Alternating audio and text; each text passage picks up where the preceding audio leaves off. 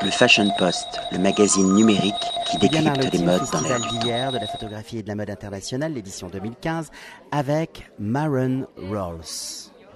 My first question, what is the signification of Maren Rolls? Maren Ross, firstly, it's um, artwork, design work with two people, two designers cooperation, like Mare and Ross. And the brand name is written in Latvian language.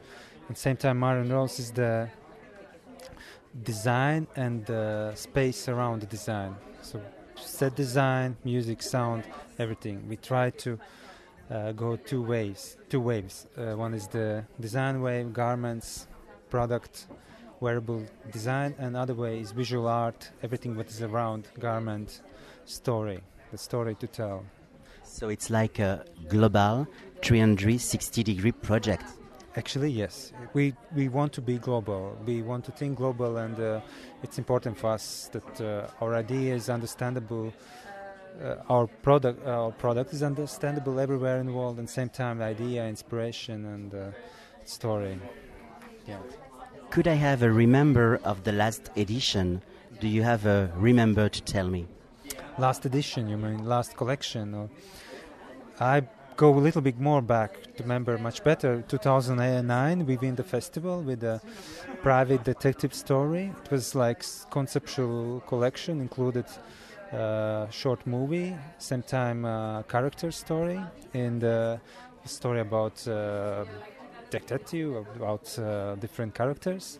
The next time returning collection was story episode one. It was story more emotional about third power who is coming pick up the people who are kind of tired of the of the problems in their life. So it's the birds who picking them up.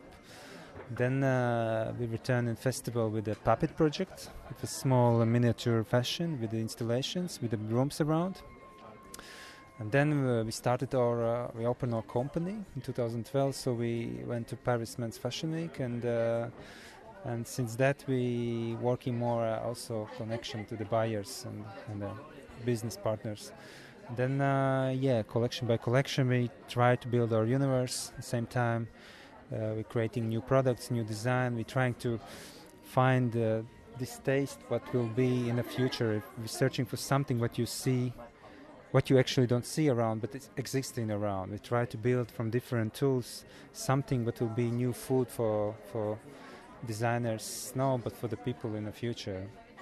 And uh, yeah, this is uh, latest. I hope I answered the question.